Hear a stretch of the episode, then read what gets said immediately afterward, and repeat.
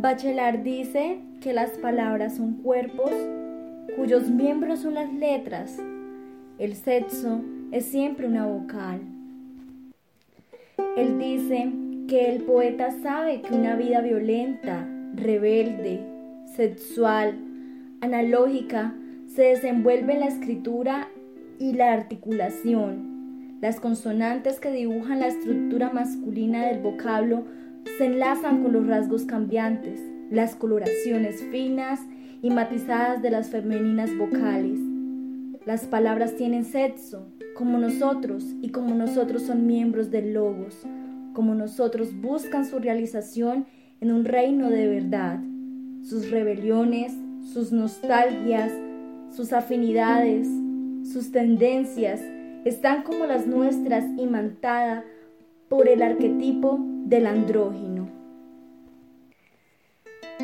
Esto quiere decir que las palabras son femeninas y masculinas.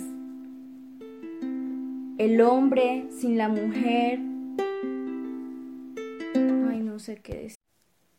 Y todo esto lo menciono con el fin de manifestarte que como género femenino, como mujeres tenemos ese privilegio de endulzar las palabras, de endulzar el ambiente, de transformar el espacio.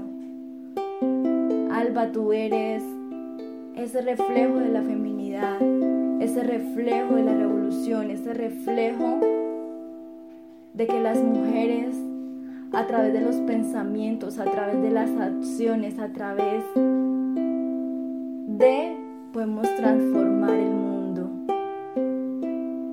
Hoy con amor, con cariño, con admiración, te deseo feliz cumpleaños.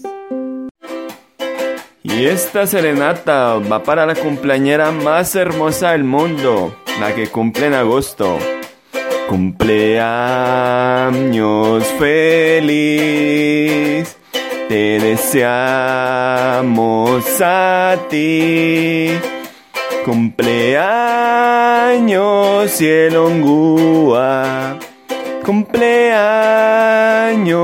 feliz